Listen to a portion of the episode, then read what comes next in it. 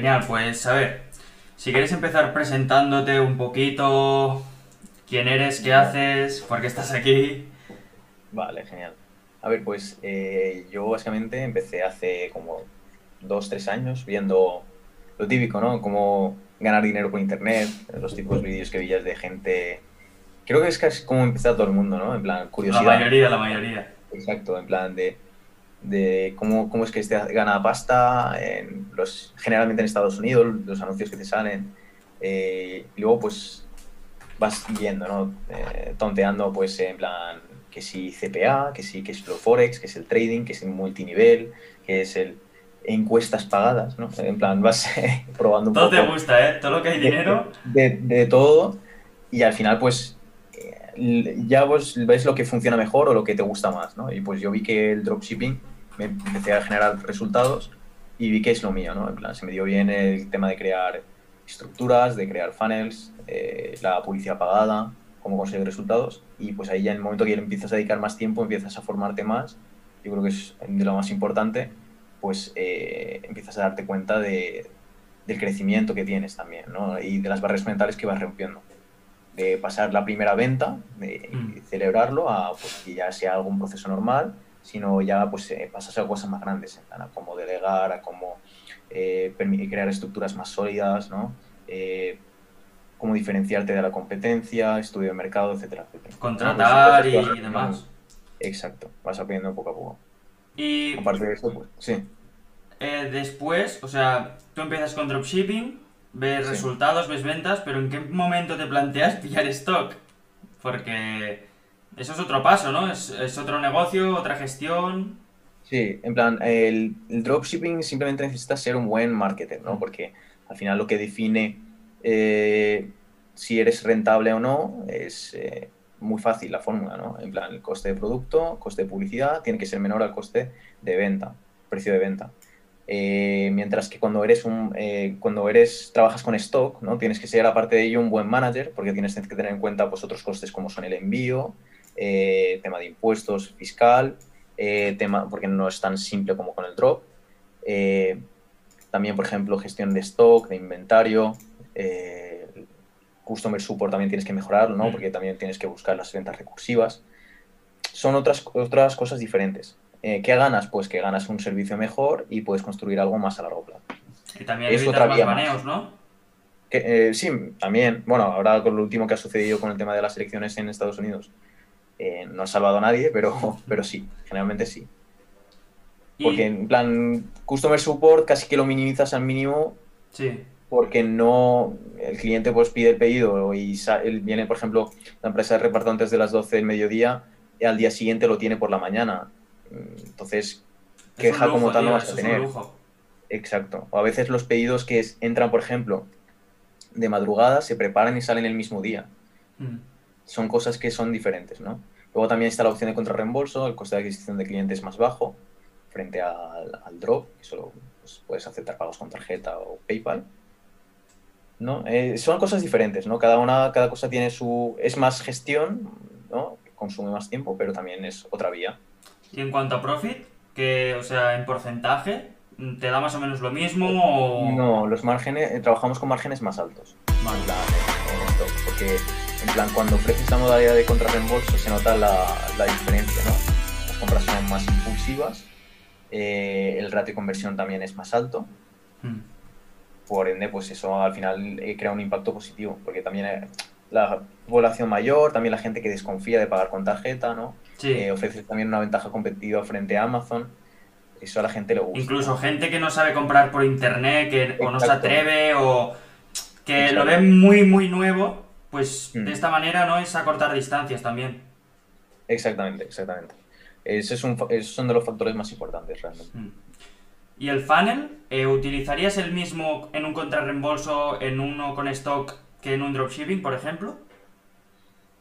Al final es e-commerce, ¿no? Las dos, simplemente que cambia el cómo trabaja detrás, ¿no? En plan, al final, contra reembolso puedes ir más directo a, a la conversión, ¿no? Mientras que en el dropshipping tienes que justificar el por qué este producto frente a la competencia, tienes que, tienes que cuidar muchísimo más los detalles. Contra reembolso puedes conseguir una venta sin tampoco for- esforzarte tanto en, en- en los detalles, ¿no? Que siempre Sí. es importante hacerlo, pero en plan, conseguir la venta con contrarreembolso siempre va a ser más sencilla que con, que con drop, porque con drop directamente compites contra gente, Sí. generalmente muchas veces es fácil que te copien o, o- o competís con los mismos productos, mientras que, por ejemplo, si estás trabajando con stock, eh, trabajas con una marca que está brandeada, ¿no?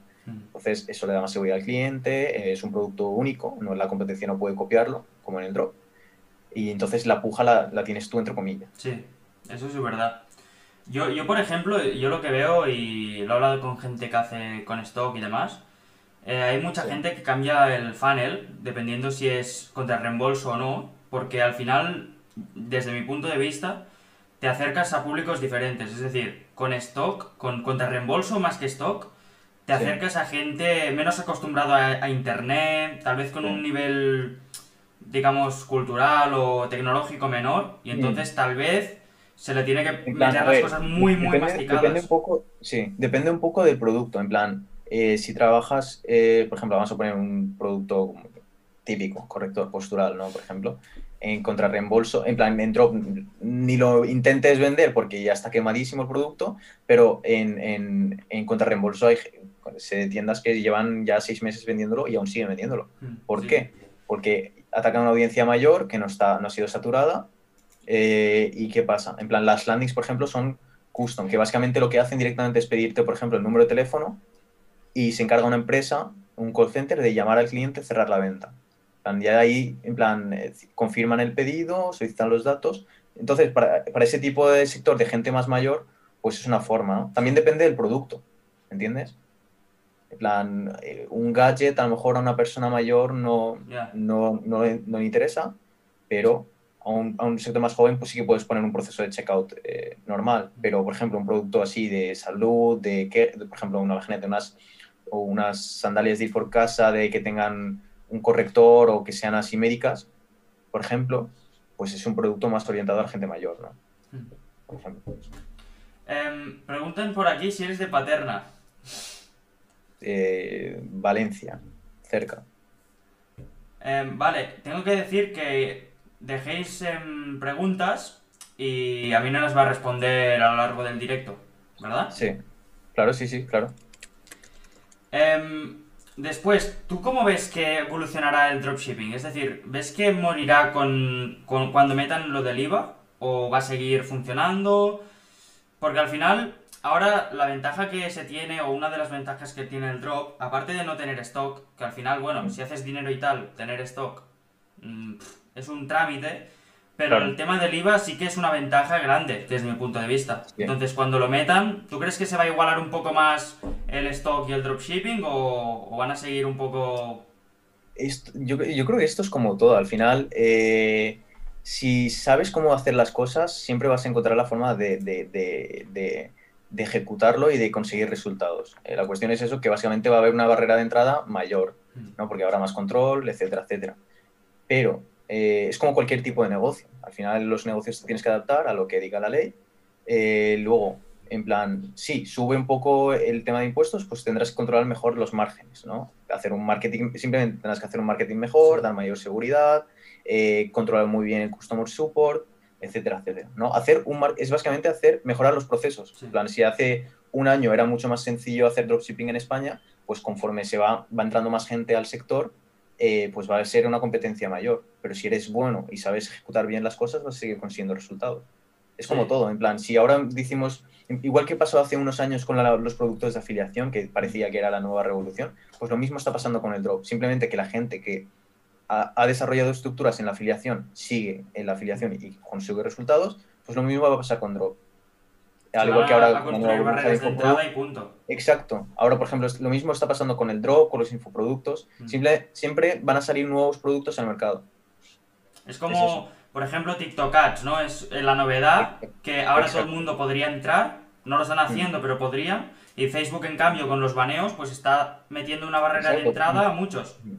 En, en plan, ahora, por ejemplo, tienes eh, Facebook, pero también tienes Google, tienes TikTok, Exacto. tienes Pinterest, tienes diferentes vías de, de poder eh, vender tus productos. Influencer marketing, por ejemplo. Si, es que hay muchísimas estrategias que se pueden aplicar. Plan, incluso sin, sin, sin po- con poco capital, pues de, de forma orgánica, eh, intentando hacer colaboraciones con influencers, con microinfluencers. Es que hay muchas formas de hacer las cosas, ¿entiendes? Lo que pasa es que también veo que, que si el drop al final, digamos que se deja de inflar tanto, ahora está en un punto que todo el mundo o mucha de la gente que quiere empezar a emprender se plantea el dropshipping porque es lo que ve en YouTube, porque es lo que ve en todos lados. Y si eso se desinfla un poco, incluso va a ser mejor para la gente buena, porque al final yo creo que Facebook va a rebajar baneos si ve que la gente cae y es buena y todo va a rebajar un poquito. O sea, siempre hay puntos positivos de todo esto. Exacto, en plan, al final es eso, sube la barrera de entrada, pero a la gente que ya está dentro y a la gente que sabe, o si eh, desde el principio inicias bien los procesos, vas a conseguir resultados. Es como todo. En plan, eh, si yo ahora, por ejemplo, intento entrar en el mercado en afiliación, puede que lo haga bien, por ejemplo, porque tenga experiencia, pues creación de página web, creación de cómo atacar al buyer persona, etcétera, etcétera, ¿no? Pues lo mismo, en plan, al final, tú tienes esa experiencia de que coges de aquí, de aquí, de aquí, pues te ayuda a hacer las cosas mejor, ¿no? Por ejemplo. Dicen por aquí, ¿cuándo empezaste y cuando empezaste y te quedaste sin cash flow, cómo superaste ese obstáculo? En plan, eh, yo empecé como tal con el drop bien hace un año, ¿de acuerdo? en plan, quedarme sin cash flow, eh, pues buscar otras vías, porque también en plan, por ejemplo, me dedicaba a, pues típico, ¿no? Una agencia de marketing, eh, en plan, desarrollar webs, pues o por tu cuenta, o en plan, siempre hay una forma de, en plan, de iniciar. Si, por ejemplo, no tienes, de, para conseguir dinero, para invertir, tienes que estar dispuesto a perder ese dinero, ¿de acuerdo? Porque no naces eh, sabiendo, entonces, pues, o trabajando, en plan, para conseguir capital, o trabajando, vendiendo cosas que no necesitas, eh, ahorrando, porque al final esto, si quieres dedicarte a él, es que es un negocio, no es ningún juego de cómo... Eh, no es ningún juego, es, un negocio real que tienes, en plan, unos, eh, que tener pues, unos procesos legales, otros unos procesos dentro de cómo ejecutar todo, ¿no? es como, no es que sea, en plan, lo, lo, están vendiendo como que es algo, la forma fácil de hacer dinero, pero no es así. Plan, hay mucho más detrás yo creo que lo del cash flow es de lo que menos se habla y es súper importante. Sí. Porque, joder, es, o sea, al final aquí se tiene que ver que tú tienes que pagar anuncios y que a ti te llega el dinero, ¿vale? Esto es muy bonito. Pero mm. no te cuentan que ese dinero te tarda, te tarda en llegar a la cuenta, que pueden haber retenciones, que eh, los anuncios se siguen cobrando. O sea, Facebook no te va a decir, no, mira, eh, te voy a dejar que, que, que trabaje yo gratis. No, entonces, yo siempre digo que es mejor. claro, para empezar, en plan, es, sé que tú y yo, por ejemplo, podemos empezar con muy poco presupuesto, pero porque sabemos exactamente cómo funciona y qué es lo que funciona. ¿De acuerdo? Pero una persona que está empezando tiene que eh, estructurar muy bien y dedicarle mucho tiempo al testeo. Y es normal que falles las primeras veces. Es lo más normal del mundo. Entonces, ¿qué tienes que hacer? Pues la persistencia, porque claro, vas testeando productos, vas testeando estrategias, esto funciona, esto no funciona, porque funciona esto, porque esto no funciona, hasta encontrar algo, en plan, lo que se llama un producto ganador, ¿no? Y pues cuando encuentras tu producto ganador verás que es meter pasta en Facebook, entre comillas, y sacar pasta. Pero claro, hasta llegar a, ese, a ese nivel, pues tienes que pasar por muchos procesos, ¿entiendes? Porque no solo es ya, el, ya no solo es el producto, sino puede, yo puedo vender un mismo producto que Paul, Paul darle un enfoque, yo darle un enfoque y vender los dos, incluso en el mismo mercado. ¿Y Porque yo uso un creativo diferente, él usa un creativo diferente, yo uso un copy diferente, yo tengo unos procesos de, de, de, backend diferentes, ¿no? Mm. Una estrategia de retargeting diferente. Son muchas verticales eh, que podemos atacar. A mí a veces me hace gracia porque, eh, por ejemplo, la gente ve, por ejemplo, eh, montar otro negocio es súper difícil. Eh, yo qué sé, tú piensas, montar un restaurante, tú dirías, guau, tienes que invertir mucho dinero, no sé, el drop. No, sin inversión, ni 50 euros, entonces es un poco de ni tanto ni tampoco, ¿sabes? Es eso, en plan, el drop es un negocio muy rentable, muy rentable, pero es que no puedes, no puedes pretender iniciar un negocio y ganar dinero rápido. En plan, la fórmula es muy sencilla. O puedes dedicarle tiempo o dinero. En plan, si tienes si tienes dinero, compras tiempo, mm. ¿entiendes? Porque si tienes dinero, puedes comprar mentorías, si tienes dinero, ya puedes ponerte a testear de forma agresiva en Facebook, en Google, etc. Pero si no tienes dinero, pues tienes que empezar usando estrategias orgánicas, que las hay, simplemente que no las enseña, porque enseñan, lo, en plan, lo que enseñan los cursos es, eh, lo que, su objetivo en el curso es venderte el curso, nada más. no enseñarte. Claro, si a ti te dicen que hagas SEO y que vas a tardar seis meses, no te van a vender nada. Exacto. Pero es que realmente, por ejemplo, con SEO, si consigues resultados en seis meses, me parece brutal. Mm, Porque, sí, sí, en plan, un retorno de la inversión en cualquier negocio local eh, es mínimo de 3 a 5 años, si eso, Es eso. ¿me entiendes? Entonces, en plan, esa es la percepción de que te lo venden como que es muy fácil, pero es que no, no es así, es un negocio más. Al final Sí. es una forma de negocio. Lo que pasa es que al final, cuando ves a un tío joven, porque la mayoría que hacen cursos y lo anuncian y tal, son tíos Claro. jóvenes, ¿sabes? Mm, Y no te imaginas tú al típico empresario. Entonces, yo creo que en el punto en que en las redes todos son coches y lujos y Esos, tal. esos los hay, pero no se dedican a vender cursos, Claro, porque ya son empresas también. que son que facturan ocho cifras al año. No se van a poner a vender un curso, ¿me entiendes? Sí, Al final, el es lo que hemos dicho, ¿no? Al final, un infoproducto, lo que, su objetivo es eso, venderte el, el infoproducto porque su margen de beneficio es muy alto, entonces tiene, usa, usa estrategias de marketing para que tú compres su curso. Al Joder, final es además eso, es pues, escalable que flipas, tío. Exacto. No, Lo no, haces sí, una vez y lo vendes un millón, ¿sabes? Mm, Exacto. Es eso, en plan, es otra, otra modalidad de, ne- de negocio. Simplemente que lo justifican, pues, en plan, si te fijas, los cursos son, todos siguen la misma estrategia, simplemente que es eh, para e-commerce, para afiliación, Sí. para, para consultoría, eh, y luego, por ejemplo, dentro de la consultoría, pues consultoría, por ejemplo, para abogados, para dentistas, para tal. Eh, y se pueden hacer cursos de cualquier cosa. Mm. Que eso también, en plan, si tú, por ejemplo, tienes un conocimiento en un área, puedes crear un infoproducto. ¿Por qué no? Lo que pasa es que cuando algo se masifica tanto, yo creo que, o Mm. sea, yo estoy viendo incluso que la gente que saca un curso ya como que se desvirtúa un poco su habilidad, ¿sabes? Por muy bueno que Sí. sea, ¿eh? Yo no digo que Mm. quien saca curso no sea bueno, lo que pasa es que ha llegado un punto que hay tanto curso, tanto, y de tanta gente distinta, que al final, a- por lo menos eh, comunidad hispana, ¿eh? Fuera de España tampoco estoy muy al, al loro, pero todo el mundo que saca un curso a día de hoy, hay como eso de ganará o no ganará. Porque si saca el curso porque lo saca, ¿sabes? Mm. Cuando no debería ser así, creo yo. Al final, el- el- el- la formación como tal, mm, yo, yo soy de los que piensan que siempre hay mercado para todo, ¿me entiendes? Eh, si no, solamente habría una empresa en, en Mm. España, Sí, sí. pero no es así, de cada cosa. Entonces, eh, un curso, siempre puedes aumentar, si lo haces bien, tendrías que buscar una propuesta de valor o en qué diferenciarte, ¿no? ¿Entiendes? Sí. Eh, el- el- el- los infoproductos acaban de entrar en España y aún les queda mucho recorrido, al igual que en Latinoamérica. Eh, en Estados Unidos, aún habiendo eh, que llevan muchos más años que, que aquí en España, sigue habiendo mercado para un infoproducto. ¿Me entiendes? En plan, yo creo que no hay ningún tipo de, de, de barrera que te diga, no, hasta aquí.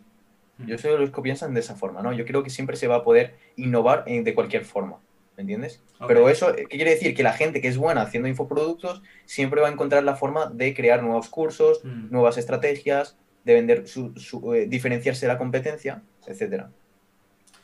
Preguntan, eh, ¿cómo Mm. testeas tus productos? Vale. Es que eh, yo, por ejemplo, testeo eh, con estrategia ABO. En plan, eh, Vale. al Sí, principio, yo, yo hago lo mismo. Sí, presupuesto a nivel de, de conjunto, Mm. a nivel de, de- de conjunto de anuncios, eh, y un una audiencia por conjunto. Y luego, por ejemplo, si es bajo presupuesto, eh, por un creativo, y luego valido audiencias. Y en el momento que veo que audiencias funcionan mejor, pues voy eh, subiendo los presupuestos gradualmente. Luego ya cojo los mejores anuncios, los mejores audiencias, las meto en la CBO y testeo. Puede que arranque la CBO o puede que no, dependiendo Sí. de cómo le dé al algoritmo. Últimamente las TVOs funcionan bien 3-5 días y se caen, ¿eh? Claro, es eh, también otra cosa, en plan, cuando, también cuando encuentres un, un anuncio que te funcione bien, eh, un producto, por ejemplo, que te funcione bien, si ya ves que dices, ostras, eh, este producto lo he estado vendiendo bien una semana y luego pues muere, entre comillas. Eh, no hay, no, piensa que un producto le puedes sacar muchísimo más, pero lo importante es que tienes que rotar los creativos. Claro, claro. Cuando ya veas que un, cuando ya veas que un producto se está vendiendo bien, tienes que cambiar porque el límite de frecuencia va aumentando, ¿me entiendes? Y el límite de frecuencia en drop, eh, si aumentas mucho la frecuencia, el, el ROAS ya empieza a ser negativo. Claro, es muy importante, O tío. Exacto. Entonces tienes que tener mucho cuidado, tienes que tener ya muchos, en plan, si ves que un producto los primeros 3-4 días ya empieza a tirar bien con un ROAS bueno, tienes que empezar a probar ya más nuevos creativos. ¿No? Ahí está. Una forma, por ejemplo, de probar, si tenéis muy poco presupuesto, ¿qué puedes hacer? O incluso para testear bien. Eh, Usar las colecciones de Facebook y demás. Yo lo así. yo, por ejemplo, una estrategia que voy a empezar a probar, y me han comentado muchos colegas, bueno, colegas que ya están a nivel avanzado, eh, es eh, testear los creativos con objetivo view content, ¿no? Y buscar un Mm. CTR de más del 50%. Sí. Eso lo suelo hacer- yo, la verdad. Exacto. Pues así vas validando qué creativos funcionan mejor con cada audiencia. Entonces Mm. coges esos mejores creativos y ya los lanzas con campaña de conversión. Y así ya le has dado, dado data pixel. Claro. Es Al final es una forma muy yo, buena. yo- yo hacía, yo hacía lo mismo, pero con interacción. Con Vale, sí, yo lo hago con interacción. Claro. Porque al eh, final alimentas el pixel de una forma diferente mm, y, y, teste- o sea, y validas los creativos muy rápido. Entonces, Exacto. le estás dando una data súper buena al pixel, porque si tú solo le das conversiones, y esto lo he hablado con gente, eh, Sí. le falta algo al pixel, ¿sabes? Necesita complementarlo con data rápida, creo yo. Y entonces En salen unas lookalikes eh, buenas, buenas. Y luego lo que tienes que hacer es eso, en plan, eh, de forma gradual, los que vayan funcionando mejor, ¿no? Que tengan CTR más alto, porque al final view content es que simplemente entren Sí. en la web, vas aumentando, en plan, view content, add to cart, eh, checkout y ya luego el objetivo de conversión. Mm. Eso cada 48 horas más o menos. Así ya vas definiendo, diciéndole pixel qué es lo que funciona mejor y qué es lo que no funciona. Claro. Ahí está. Pasamos a la siguiente. Eh, ¿Cómo gestionáis la rutina de trabajo? Todo tuyo. Sí. A ver, yo intento en plan eh, trabajar de lunes a viernes y mantener un horario, porque es muy importante, y más cuando estás trabajando en el tema online, ¿no? Gestionarte tu propio horario cuesta más. Entonces, eh, trabajo en plan de, de 9 a, a 1, dos horas de descanso, y luego eh, a las 3, de 3 a 6, 3 a 7, más o menos. Ok. ¿no? Intento tener esa rutina, ¿no? Al final luego siempre vas modificando Sí. un poco, pero tienes que obligarte a tener un- cierta constancia. Sí, sí, sí, no estarías todo el día pegado al ordenador y... O sea, estarías... No, sin de todas formas porque- estás, estás, pero el estar tan, tan, tan presente, no sé hasta qué punto es contraproducente. Exacto, luego también es importante pues gestionarte eh, los objetivos, ¿no? Mm. Yo, eh, en plan, intento tener pues objetivos diarios, semanales y mensuales, ¿no? En plan, a, a dónde quiero eh, llegar. Entonces, por eso hago uso de la metodología Agile, ¿no? Para, para sistemas. Entonces ahí pues definido, defino pues por ejemplo puedes utilizar eh, plataformas como Trello, eh, defines eh, tareas a, a hacer en progreso y las tareas hechas, pues es un, es- lo que se llama columna de sprint, que es semanal. Por ejemplo, pongamos que inicias un sprint hoy, sábado. Pues el sábado de la semana que viene, en teoría, todos los objetivos que has- te has planteado a- para hacer, eh, los pones en esa columna, ¿no? Después de tenerlo en progreso. Entonces ya vas diciendo, vale, eh, y las tareas que no has podido hacer, tienes que ver el por qué no las has hecho, Claro. ¿vale? Intentar ponerla para la siguiente semana eh, y corregir ese error. Si ves que no puedes realizarla, tienes que quitarla para que no te ocupe espacio, no te ocupe, plan, preocupaciones Mm, ni, sí, ni- sí. Para poder estar enfocado siempre en progresar, ¿me entiendes?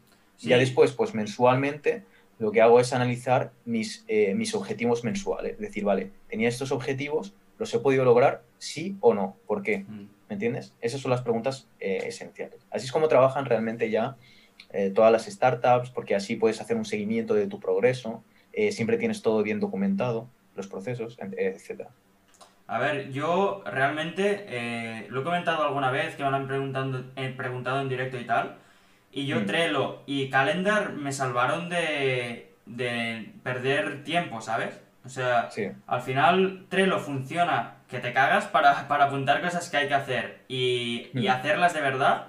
Y después Calendar a nivel personal me sirve mucho para estructurar el día. Exacto. Porque si no, llegas delante de la pantalla y dices, "Mm, ¿qué hago? Y al final, exacto. Calendar te obliga un poco también a hacer cosas que no te apetecen, ¿sabes? De decir, pues ahora no me, no me apetece ponerme a, yo qué sé, a gestionar tarea X. Pues hay que hacerlo y punto. Exacto, exacto. Es eso, en plan, al final es eh, la organización es clave, ¿no? Y también definir objetivos que sean eh, smart, que sean realizables, medibles y que tengan eh, un plazo de tiempo, ¿no? Porque, plan, por ejemplo, si estás empezando, no puedes pla- plantearte, no, el primer mes quiero facturar 10.000 euros. No, el primer mes céntrate en obtener tu primera venta. ¿vale? Que ya es importante, ¿no? Porque quiere decir que has conseguido que una persona vea tu anuncio, entre en tu web, añada el carrito, eh, inicie el proceso de pago y te pague y confíe en ti. Entonces, vas, ostras, ya es un proceso complejo que lo has realizado. Pues ahora básicamente es replicarlo y mejorarlo. Pero no puedes pretender ya desde el primer mes ponerte un objetivo alto porque no es concebible. Ahí está. Siguiente pregunta, vamos a ver. Eh, es decir, para empezar de cero, ¿sería mejor empezar por los servicios digitales? A ver, a nivel personal, eh, creo que da igual donde empieces. Mm. Eh, al final, yo soy muy romántico en este aspecto y creo que debes mm. empezar por algo que realmente o te guste o sientas cierta pasión por ello. Porque, por ejemplo, si a ti no te gusta vender por internet, entiendo que lo puedes hacer por dinero, pero si lo haces por dinero, te pasará como el 90% de la gente que pierde o invierte 300 euros, los considera perdidos, se raya y se va. No sé cómo lo verás tú. Exactamente como lo has dicho. En plan, eh, no existe la fórmula para ganar dinero rápido y fácil y si te lo están vendiendo es porque te van a vender un curso. Punto. ¿Me entiendes? Eh, si, consideras que has poner 300 euros en un negocio has perdido dinero, entonces esto no es lo tuyo. Primero trabaja el mindset y la mentalidad y luego verás que eso no es nada. Eh, construir un negocio por 300 euros, no, no, a quien se lo, se lo cuentes te va a decir que no, que estás loco. ¿Vale? Que sí, que puedes tener esa oportunidad, pero es que después sí, puedes tener una racha de encontrar un producto ganador con 300 euros, facturar 5.000 mm, euros, por ejemplo, pero luego imagínate que muere el producto, o imagínate que ya no sabes cómo rotar campañas, o etcétera, etcétera. Exacto. ¿Me entiendes? Eh, hay muchos más procesos detrás, entonces es crucial lo que has dicho tú, la persistencia. Y por eso antes de, por ejemplo, en, las empresas, ¿no?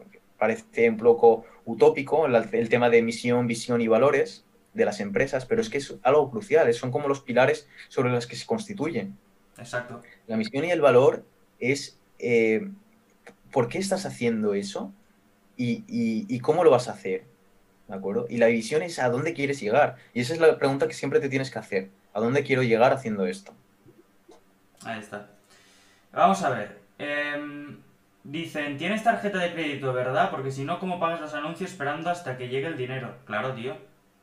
Eh, bueno, puedes conectar PayPal, pero no te lo recomiendo, la verdad. A ver, eh, tarjeta de crédito. En plan, al final, eh, ves un producto si funciona o no funciona. En plan, no hace falta tampoco ganarte, gastarte una fortuna para testear. Si haces todos los procesos bien, ¿me entiendes? Pero eso viene a forma de, reiterar y reiterar. Mm. nunca he trabajado con tarjetas de crédito. En plan, al final es, eh, empiezas testeando, es normal que pierdas pasta y hasta encontrar un producto que funcione, un funnel que funcione, una audiencia, audiencias que funcionen, etcétera, etcétera.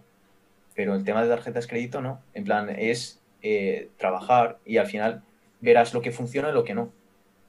Eh, pero yo en mi caso, por ejemplo, el tema de cash flow eh, lo tengo resuelto porque trabajo con un TPV, virtual, ¿entiendes? Me, plan, cuando lo del día, la facturación del día me llega a las 4 o 5 de la mañana me hacen un ingreso, ¿me entiendes? Entonces ese problema lo tengo resuelto. Yo con TPV he trabajado pocas veces con Redsys, he trabajado y daba mucho problema de conversión porque mandaba la, la ¿cómo se dice? La confirmación, ¿sabes? De SMS. Mm. Es, lo que no me gustó. Exacto, pero a partir de ahora lo van a empezar a picar poco a poco en todas. ¿eh? Mm. Entonces, eso no pasa nada. Tienes que empezar a adaptarte a ello, pero eh, al final, en plan, si para ti esperar dos o tres días para recibir el dinero o incluso cinco días te parece mucho, es que, por ejemplo, los, las empresas normales a veces trabajan con proveedores a, 30 y 60 días para el cobro. Entonces, realmente es un cobro muy rápido. Hace años, eh, cobrar de eBay tenías que esperar un mes. Eh, cobrar de Amazon tenías que esperar un mes. En plan, tres días o cinco es un tiempo muy corto realmente. Y a ver, esto también al principio es cuando lo sufres, pero epa. Mr. Claro. grande ahí. Em, esto lo sufres al principio, pero después cuando haces un poco de bolsa, ya está. Claro. Quiero decir, cuando tienes, yo que sé, 20, 30 mil euros, a no ser que escales a 10k al día, eh, puedes sostenerlo bien. Exacto. Vamos a ver, siguiente pregunta. Eh, eh, nada. ¿Cómo se le puede dar una propuesta de valor a un producto en drop? Una propuesta de valor. Pues ahí es donde entra en juego el marketing, ¿no? En plan, eh, eh, yo por ejemplo lo que hago siempre es buscar, eh, no me baso en las marcas que ya hay en España, sino me baso en las marcas estadounidenses, ¿no? Por ejemplo, busco ese producto, cómo lo tiene, cómo lo vende una marca en Estados Unidos, ¿no? Mm. Entonces ahí pues vas a tener ese enfoque, vas a tener ese punto de vista de cómo, de cómo funciona, ¿entiendes? De cómo, de cómo, qué palabras utilizan, eh, qué imágenes utilizan, porque ellas ya lo habrán va- validado. En plan, de, si esa empresa le está vendiendo a través de e-commerce, quiere decir que ha testeado muchas imágenes, ha testeado muchos creativos, ha testeado muchos textos. Entonces, básate un poco en ello. Y luego ya cuando lo traigas aquí a España o a otro mercado, eh, tienes que ver eh, si funciona o no. En plan, tú partes de una base, pero tienes que ver también si la audiencia aquí de España lo, lo utiliza. Eso Al es. final es eso, también ver las marcas de España si utilizan un perfil similar. Y si lo utilizan un perfil similar será por algo. Ya tienes ahí una guía más o menos de qué, de qué hacer. A ver, yo pienso que la gente se, se centra mucho en vender el producto y se centra muy poco en vender lo que ofrece el producto, lo que soluciona o lo que realmente se puede hacer con ese producto, ¿sabes? Yo, por ejemplo, eh, dentro del drop y dentro de, de- del e-commerce me he especializado más en el tema de, de cosmética y belleza. ¿no? Entonces yo sé muy bien cómo enfocar el mensaje a conseguir un resultado. Vale. Eso es, eso es lo más eh, importante. Eh, si es un producto de cosmético belleza, enfocarlo a resultados. Si es un producto de, de que, por ejemplo, de, de, por ejemplo, que te quita el dolor de espalda, tal, pues intentar trabajar con un testimonio. ¿no? Mm, Sí, eso es muy importante. Exacto, el, el- el social proof. Eh, si es un producto de ropa, pues identificar bien el mensaje con el que quieres que se identifique tu audiencia. Mm. Es eso, en plan, al final son ver, eh, ver la audiencia qué es lo que quiere, ¿no? ¿Qué quiere conseguir con tu producto? Es que yo esto de los testimonios lo testeé y ahora voy a dar un tip para los que estéis por aquí. Si lo metéis en retargeting o en lookalikes con un anuncio o con un testimonio en Facebook, eh, funciona, funciona genial. Inclu- aunque sea con imagen, no Sí, sí, sí, claro. Ya si, lo, ya si lo pones con vídeo, el ratio de conversión Es te puedo asegurar que va a ser Sí, muy alto. Y de hecho hay agencias, eh, os lo digo porque a lo mejor me decís, no, no sé qué, va". hay agencias que tú le mandas el producto, te hacen el vídeo, o sea, son personas en Fiverr que le mandas el vídeo, hacen el vídeo, eh, se graban con el producto, o va muy bien, tal, no sé qué, y lo metes en Facebook y listo. Exactamente.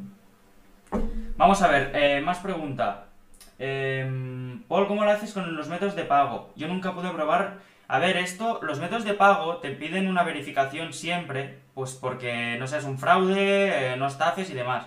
Entonces, para hacerlo, mínimo tienes que ser autónomo, creo. Yo lo hago con SL.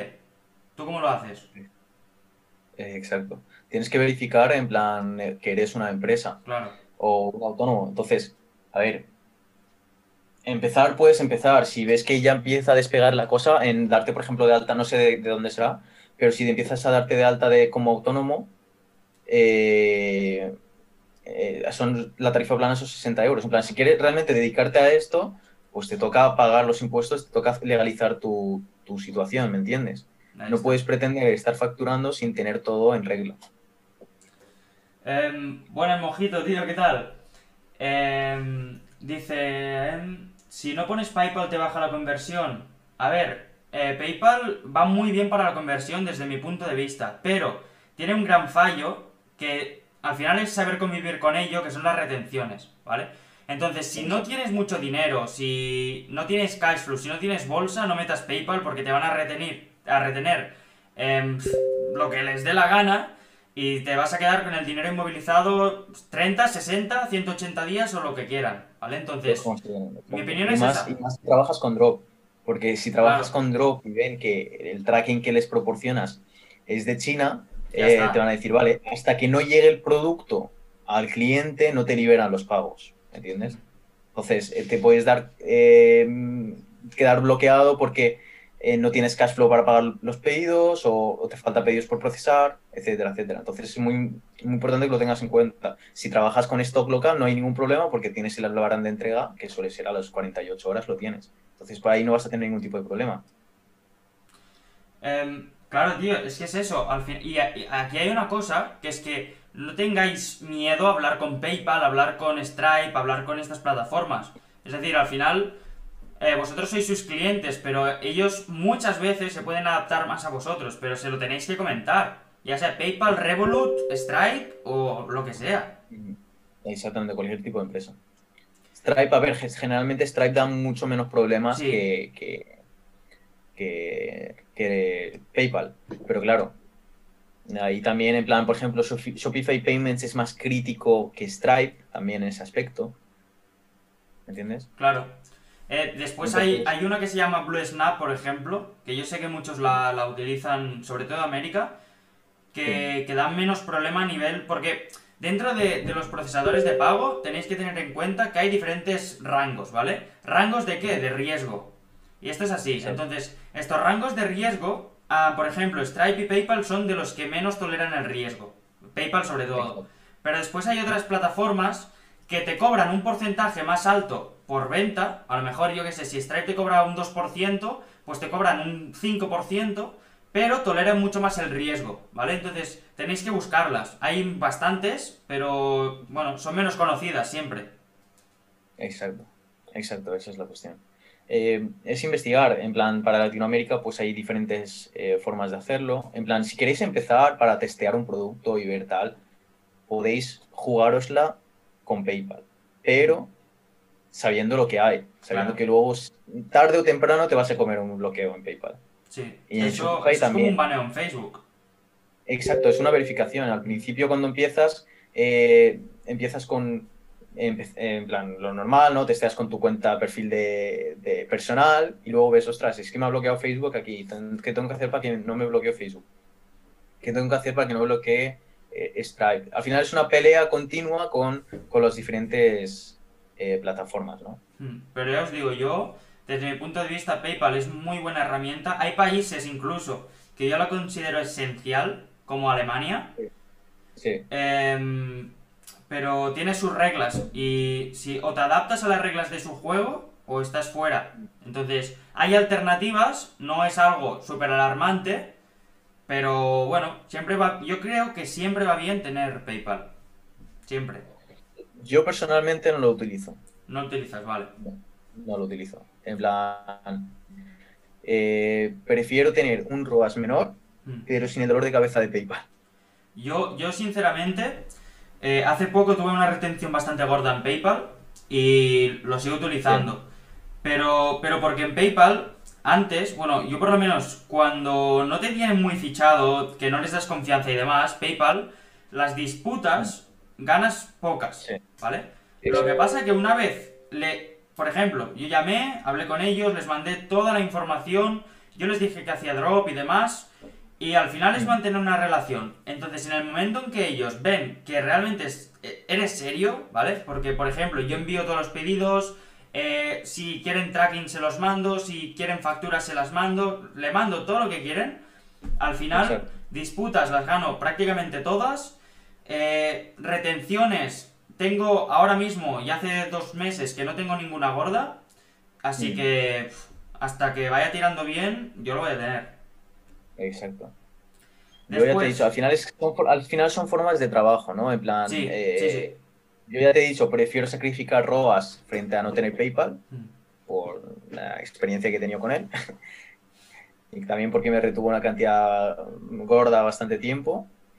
Y pero bueno, al final aprendes, ¿no? Y yo ahora trabajo plenamente con eso, con TPVs virtuales.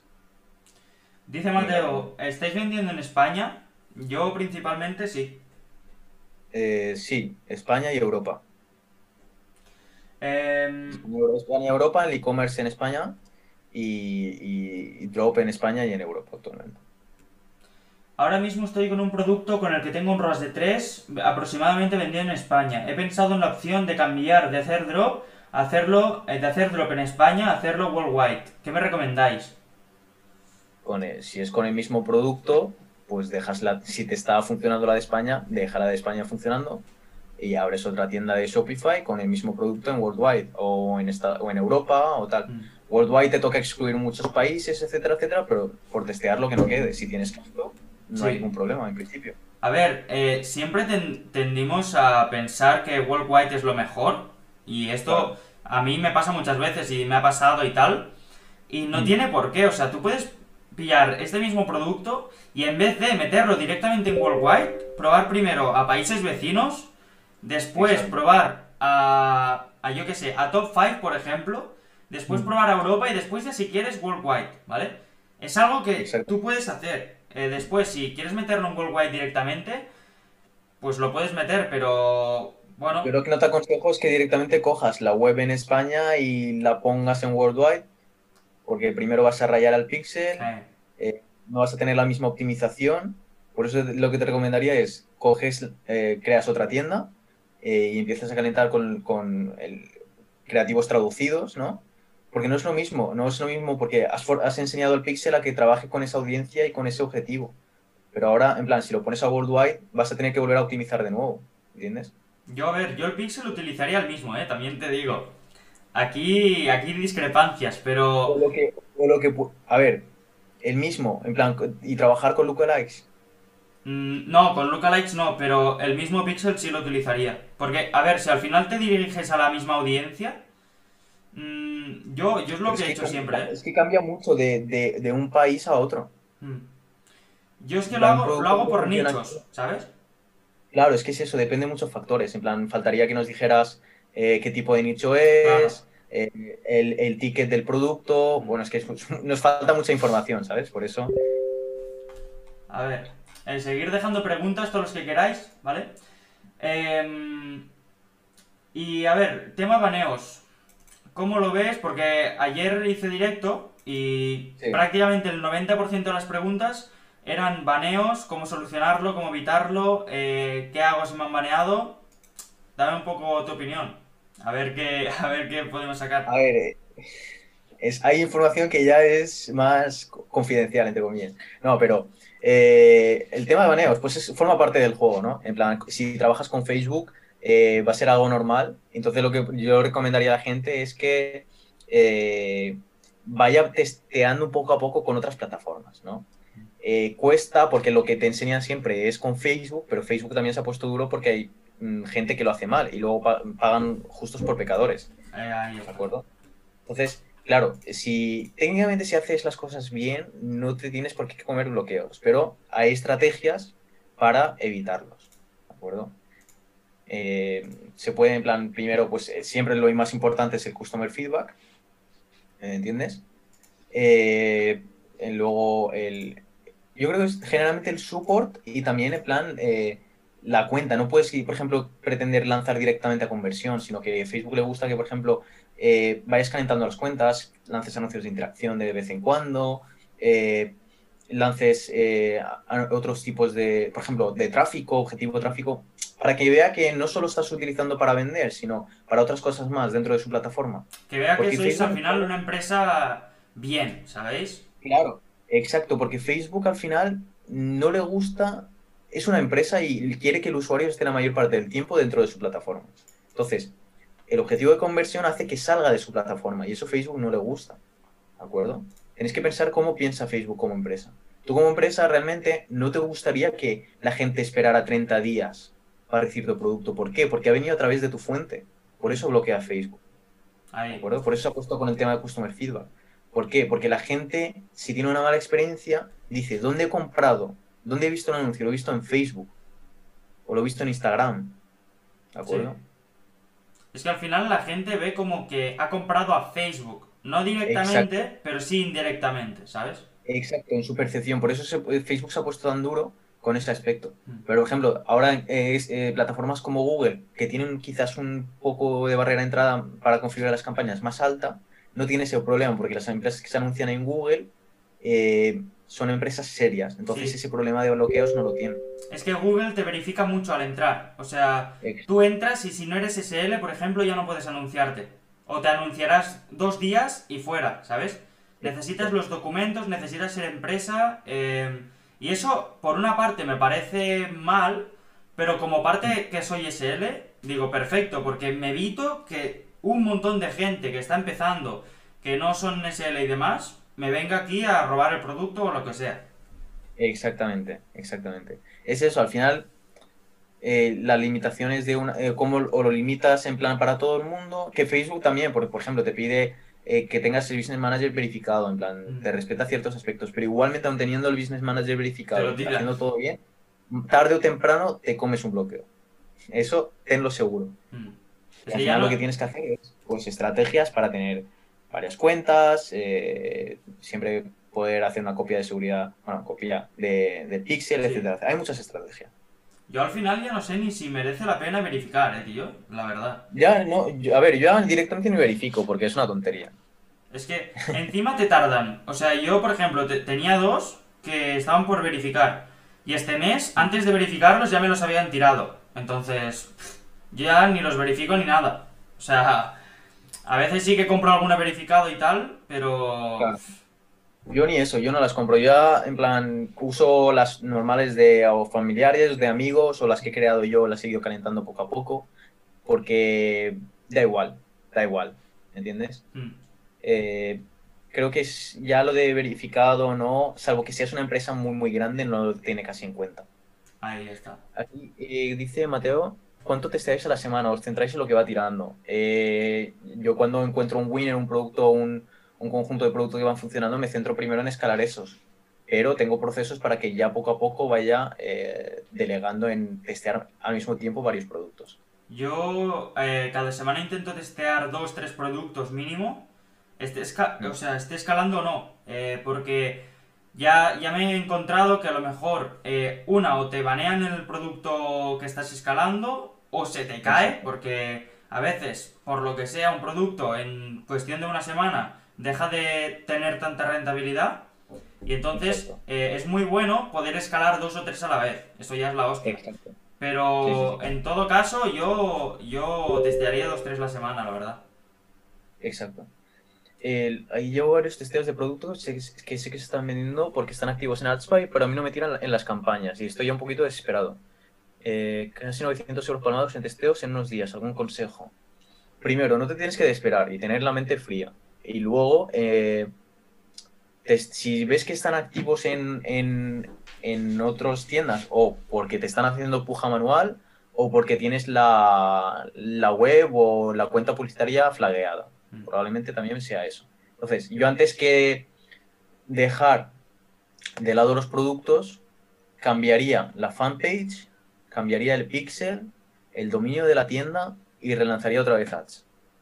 Y sobre todo, eh, fíjate en las, en las métricas que tienes. Es decir, em, a lo me- es que hay productos que... hay tiendas que tienen tanta data Mm. que al final, si les intentas entrar a presupuesto bajo, es muy complicado. Exacto. Por eso, y otra cosa, no intentes copiar, es que es lo que hacen todo el mundo, Sí, sí. de que entran, entran en AdSpy, ponen eh, Shopify, Likes, no sé qué. por likes, cogen el producto, el de los primeros que aparecen, cogen, hacen la tienda, copian el copy, co- copian todo y no venden. ¿Por qué el otro está vendiendo y este no está y yo no estoy vendiendo? Pues porque él tiene la puja. Mm, sí. En plan, si él le está metiendo mil euros al día y tú estás metiéndole 50, Facebook dice, este le doy unas gotitas y este le doy todo, porque este lleva varios días de forma constante dándome mil euros. Ahí está. ¿entiendes? No podrás pujar contra él, pero en vez de entrar en España, AdSpy España, entra en AdSpy Portugal, AdSpy Italia, AdSpy Francia, AdSpy Reino Unido, AdSpy Irlanda, AdSpy... Mira si tienes países para intentar replicar esos productos, vamos a decir, ¿me entiendes? Pero no intentes competir contra alguien que ya está vendiendo en España, Yo, a ver, no vas a tener. Yo aquí em, tengo que, o sea, yo lo he dicho muchas veces, yo ahora a día de hoy ya no copio, en el Mm. 98% de los casos no copio. Entonces, Mm. lo que podéis hacer a todos los que miráis en AdSpy y tal, es ir un paso más allá. Es al final, ir en AdSpy, pillar ideas de lo que se está vendiendo y no pillar el mismo producto, no ir de cara contra un muro, no, ver el mercado, ver ese mercado y buscar algo a vender en ese mercado, a esa audiencia, o, o por lo menos cambiar el producto. Es decir, si yo veo este ratón, pues podéis buscar un ratón similar, pero que no sea el mismo, porque después, Exacto. si ese eh, se han dado cuenta que el envío es malo, te van a venir a ti a, a decírtelo en tu anuncio. Eso lo primero. Después, Exacto. que si ellos tienen la puja, olvídate de CPCs bajos, de CPMs bajos, de eh, coste por, por compra bajo, ¿Por qué no? Porque es imposible, ¿vale? Y después, eh, podéis cambiar el ángulo de venta de un producto. Eh, sí, epa. Gracias, Juanga. Eh, porque al final, si, si tú estás vendiendo lo mismo, con el mismo ángulo, mismo producto, mismo precio, misma tienda, mismo anuncio, ¿por qué Facebook realmente te va a dar a ti la puja si ya la tiene el otro, si ya ha vendido, si sabe que, yo qué sé, por lo que sea, la gente está contenta? No, es imposible. Es imposible. Exactamente, es que es eso. En plan, eh, intentad innovar, en plan, siempre hay una propuesta de valor diferente que podáis aportar, ya sea en, en el producto, ya sea en el copy, ya sea en el diseño gráfico. Eso Ahí también está. es importante porque tú estás vendiendo a través de una web y una web tiene muchos, eh, muchas variaciones, ¿me entiendes? De, de- si, por ejemplo, tú en vez de coger solamente la imagen de AliExpress, tú vas, compras el producto, haces un creativo propio, ¿vale? Y haces una- un- unas fotografías propias de producto mejores, vas a dar una seguridad mayor, ¿no? Sí. Eh, va a ser un contenido mayor. Luego, por ejemplo, mandas ese producto a cinco influencers y coges esas, influencers, el vídeo y lo pones en la landing como testimonios. Eso va a dar seguridad al cliente. Claro. de decir, Y "Ostras, más si es en una vídeo. marca Si es en guay". vídeo, os coméis a la competencia. Son, y son cosas que son tonterías, pero que funcionan. ¿Qué, qué te cuesta mandarle a cinco influencers el vídeo y decirle, mira, tal, estos vídeos lo podemos utilizar como, O incluso, incluso pillas a cinco amigos, pillas tú un producto Exacto. para ti y que lo prueben delante de la cámara, pim, uno que haga el unboxing, el otro no sé qué. Para Claro, dar eso de, de que eres marca, de en- sensación de confianza. Son muy de ejecutar, pero claro, esto no te lo enseñan en un curso. Claro. Pues te enseñan a coger el AdSpy, a copiar y meter. Mm. Al final es eso, eh, diferenciaros. Pasemos a la siguiente. A ver, hay uno de, de YouTube que dice, ¿podéis explicar un poco la estructura de Facebook en el sentido de Business Manager, cuentas publicitarias, píxeles y demás? Eh, lo contamos así un poco por encima y punto. Bueno, o no, voy a A meter una imagen directamente si quieres y nos la A ramos. ver, Vete leyendo la de, la de Twitch, una de Twitch si quieres. la de Twitch. eh, ¿En España crees que se puede llegar a seis cifras creando una One Product Store? Estoy en el nicho del arte y mi producto tiene cuatro variantes. Sí, sin problema, en plan. eh, y más. Pero siempre eso, importante buscar nuevas verticales de marketing, nuevas. eh, en plan, eh, nuevos creativos, utilizar las lookalike, la- audiencias similares, rotar e intentar ya crear más comunidades. Si es, si en plan es arte y, es un producto tuyo propio, yo creo que sí se puede hacer bien. Incluso puedes buscar, si te va, ves que hay mucho mercado para tu producto, puedes ya incluso probar a importar ese producto y venderlo ofreciendo contra reembolso, etcétera, etcétera. Em, a ver, que me la leo yo. Em, ¿Crees que...? eh, sí, tío. O sea, eh, One Product Store al final es la que da más confianza al cliente, creo yo. A ver si se ve esto. Mirar, esto es la, la estructura de Facebook, ¿vale? Te la dejo aquí. Em, básicamente, One Product Store es eh, una de las que da más confianza. ¿Qué pasa? Que obviamente es jugártela toda a una carta y si esta carta no sabes seguro que funciona, eh, tiene sus desventajas. Pero a nivel de autoridad, yo creo que es lo mejor. Es decir, porque al final es un producto que después lo complementarás con upsells y lo que quieras. Pero es un producto, tú eres la tienda y hay mucho branding ahí. Exactamente. Ojo, eh. Y. Vale, aquí qué más pregunta. ¿Apagáis las campañas por las noches? No, Yo no. no. Más si estás trabajando con Avo, creo que no deja. A ver, es que yo no creo que merezca la pena, porque al final Facebook, si os fijáis, quiere, o sea, está desarrollando el algoritmo para que sea lo más sencillo, lo más automático, y que ellos tengan la potestad para hacer lo que quieran. Entonces, si tú le apagas campañas por la noche, eh, yo sinceramente pienso que es contraproducente, yo no lo hago, no lo he hecho, bueno, lo he hecho muy poco, por lo tanto, como si no lo hubiera hecho, no lo hago, sinceramente. Además Yo que Facebook visto- regula el presupuesto y por la noche no gasta tanto como por el día. Exacto, yo en plan no noto una diferencia muy grande apagándolas o dejándolas activas. Por eso yo siempre las configuro activas y ya está. Mm. ¿Cómo ganar Eh, pujas en Facebook? A ver, ¿cómo ganar la puja en Facebook? Eh, Facebook, en plan lo de la puja manual y tal, tiene, lo aplican ya las empresas que están en otro nivel, ¿entiendes? Para escalar Para- sobre todo. Piensa que en Facebook el único, eh, la única variante que controlas es el creativo y el copy, nada más. Entonces, ¿cómo ganar la puja en Facebook? Mejorando los creativos. ¿Cómo mejoras los creativos? Testeando, como hemos dicho antes, o con eh, engagement, con eh, view content, entonces ves qué anuncios te dan mayor que CTR que otro. Así, es la única variable que puedes controlar en Facebook. Lo demás ya se encarga el algoritmo. Plan, lo de controlar la puja manual o no controlar la puja manual, no, no creáis que tenga una influencia muy grande. Lo que, lo que realmente importa en Facebook es el creativo. A ver, es que al final Facebook es como Google, como Twitter, como todas. Quieren un equilibrio entre puja y entre calidad del anuncio. ¿Vale? Y esto es así. Entonces, en Facebook, lo que, tú, tú puedes eh, modificar la puja, le metes un cost cap o un bit cap o lo que quieras.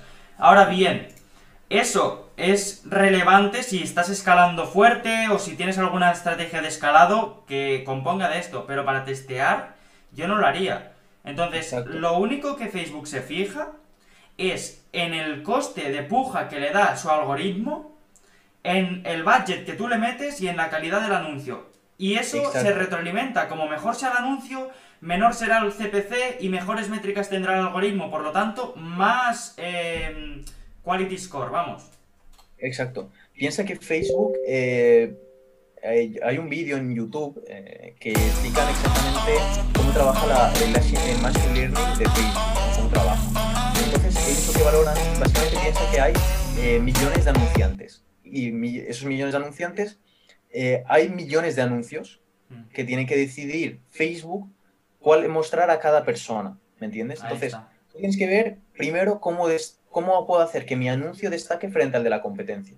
¿Vale? Porque todos tenéis el mismo espacio publicitario, pero eh, tenéis que ver cómo eh, hacer que Facebook eh, diga, vale, este anuncio es mejor. ¿Cómo lo, ¿Cómo lo hace Facebook? Facebook, su algoritmo, al principio cuando inicias, va mostrando tu anuncio de determinadas veces. ¿Qué pasa si muestra, por ejemplo, tu anuncio y una persona le da a ocultar anuncio? Olvídate, si por ejemplo una persona oculta tu anuncio, eh, el CPM lo vas a tener por las nubes y el CPC lo vas a tener por las nubes. Mm. Pero ¿qué pasa si, por ejemplo, una persona que ve tu anuncio eh, hace clic en ver más, eh, comenta y lo comparte a una persona? Y le da like. y Facebook va a decir, ostras, este, este anuncio eh, causa relevancia, ¿no? La gente se para en la plataforma a ver qué hace. Entonces, ese es un anuncio bueno frente a otro que es malo. El otro, si, si una persona, lo peor que te puede pasar es que una persona oculte tu anuncio. Por eso, por ejemplo, si aumentas la frecuencia muchas veces del mismo creativo, Sí. a mí me ha pasado a veces que le doy a ocultar el anuncio porque ya me ha aparecido 50 veces. ¿Qué pasa? Facebook cuando eh, te pone, eh, ¿por qué ocultas este anuncio? Porque es irrelevante. Entonces ya no te va a volver a mostrar anuncios iguales y en el Quality Score lo va a bajar. Entonces tenéis que ver, por- por- tampoco podéis poner en los anuncios que comenta si te gusta eh, o etiqueta a alguien porque eso eh. Facebook lo, lo interpreta como que estás haciendo una llamada de atención y eso va en contra de las políticas publicitarias. Ahí está. ¿Por qué? Porque él quiere que sea natural, quiere que sea natural esa interacción. Es que al final es como, como todos los algoritmos, pienso yo. Por ejemplo, en YouTube, si a ti te comentan, interactúan y demás, sea positiva o negativamente, pero Facebook lo interpreta, o sea, Facebook, YouTube, Twitter, TikTok, todas lo interpretan como, como algo positivo. Entonces, eh, por ejemplo, en YouTube o en TikTok, ¿qué, qué hacen los vídeos? Se le muestra a una parte de tu audiencia y si le gusta, los va repartiendo. Pues esto es más o menos lo mismo. Se lo muestra a una parte de la audiencia que tú le has puesto a Facebook y si les gusta, Facebook va a decir, eh, es la hostia, la gente le gusta, no lo ve intrusivo, em, realmente es relevante, realmente estamos haciendo, aportando valor a un usuario nuestro que nosotros lo hemos adquirido y por lo tanto CPMs bajos, CPCs bajos. em, Por eso, exacto, exactamente, tal cual. Por eso lo importante que que hemos dicho, ¿quieres ganar la puja? Cúrrate un creativo. Sí. Y no solo uno, testea varios creativos, testea carrusel, testea imagen, testea vídeo. Eh, mira qué es lo, lo mejor. Entonces, por ejemplo, es lo que hemos dicho antes, Paul, a lo mejor vender, nos ponemos a vender, Paul y yo, un mismo producto en España y los dos podemos llegar a vender. ¿Por qué? Porque a lo mejor él le da una vertical de marketing diferente a la mía, él utiliza un creativo diferente a la mío y él utiliza una audiencia diferente a la mía, ¿entiendes? Ahí está. Es que, es que es eso, en plan, en el momento que entiendes que lo más importante es el creativo en Facebook, lo otro pasa a un segundo plano. Porque es la primera, es el top of funnel, es la primera parte de tu embudo de ventas. Si no consigues que la gente se detenga a ver tu anuncio y haga clic, eh, ya estás fallando la primera parte. No digas, vale, es que la web, es que no sé qué, es que no, si no tienes un CTR bueno, mm, párate ahí a ver, a mejorarlo. Y después hay una cosa que es saber diferenciar lo que es Facebook y lo que es la web, ¿vale? Por ejemplo, si tú tienes un CPC muy bueno, eso es Facebook. Eso es Facebook. Si después tú tienes un coste por, por compra muy caro, eso ya no es simplemente Facebook. Obviamente que hay una parte de Facebook que es el CPC, pero después hay el tema de que tu funnel debe estar alineado con tu marketing, porque tú puedes hacer un marketing de Nike, ¿vale? Por así decirlo, un marketing de 10, pero si tu funnel es una castaña, te vas a comer los mocos. Y esto es así. Exacto. Exactamente. Eso, por eso. Por eso hay que para analizar bien cada parte del funnel. Entonces, el top of funnel, que es la parte del anuncio hasta que hace clic, mm. ¿vale? Que es dentro de la plataforma de Facebook o Instagram. Decimos Facebook y Instagram también. Eh, luego, ya cuando entra tu landing, pues tienes que ir midiendo, ¿vale? La gente eh, añade al carrito, no, pues puedo hacer un aliciente para que añada, por ejemplo, eh, compra uno, ten otro gratis, un 3x2, eh, un descuento con la segunda compra de la unidad. En plan, siempre hay esos clics mentales que hacen que incentivan al añadir al carrito. Luego también, cuando añades al carrito, creas una audiencia personalizada y le muestras un anuncio de retargeting determinado. Cuando inicia el checkout, le muestras, hacer retargeting y muestras un anuncio determinado. Y así vas mejorando tu funnel. Entonces, a lo mejor una persona puede que solamente con el primer, el primer eh, tráfico no sea rentable. Otra web, por ejemplo, dices, ostras, es que otra web lo está vendiendo, pero te has parado a analizar el, el, funnel que tiene la otra web. A lo mejor tiene una estructura de retargeting que tienen un retargeting para cada parte del funnel y tú no. Por eso no es rentable. A lo mejor luego tienen, incluso se quedan en break-even con la compra, pero aplican upsells que les dan eh, un ROAS positivo. Hay mil formas de hacerlo. Pues a mí, si te parece, vamos con la última. Ya te dejo en paz. ¿cómo, veis otras plataformas para hacer ads? Eh, YouTube, Snapchat, TikTok y Twitter. Pues a ver, eh, al final es diversificar, es probar cosas nuevas. Nunca va a ser malo invertir en, aprender a hacer publicidad en otras, en otras em, plataformas, pero debes saber dónde está tu público también. Porque en TikTok, por ejemplo, a día de hoy ya está un poco más hay gente más mayor y tal, pero sigue siendo una plataforma muy joven. En cambio, eh, Facebook, por ejemplo, es una plataforma de gente mayor, bueno, mayor. Eh, de, el porcentaje de gente mayor respecto a la joven es muy superior. Sí, exactamente. Eh, yo, por ejemplo, YouTube lo he utilizado personalmente en conjunto con Google, con los anuncios de Google. lanzábamos una campaña de reconocimiento de marca que realmente no daba ninguna venta. al principio de ver un vídeo para determinadas keywords ¿no? Eh, entonces la gente luego, cuando terminaba de ver el vídeo, veía el anuncio, buscaba la web en Google, entonces aparecíamos los primeros, eh, con las palabras clave o con el nombre de, la web de la marca. Entonces, como aparecíamos los primeros, teníamos un CPC eh, bajo mm, y la verdad que consiguieron unos resultados muy altos. ¿Por qué? Porque hacíamos la primera parte que era el reconocimiento de marca y luego ya era la adquisición. De que cuando ya entraban, habían hecho una acción de valor que era buscar en Google, nos han encontrado los primeros y luego ya adquirían el producto, porque ya lo habían conocido de antes. Claro, es dar confianza. Sobre todo Google para, para tema funcionalidad, si hay un producto que hay funcionalidad detrás, de decir, pues, mm. yo qué sé, eh, una sierra, por poner un ejemplo.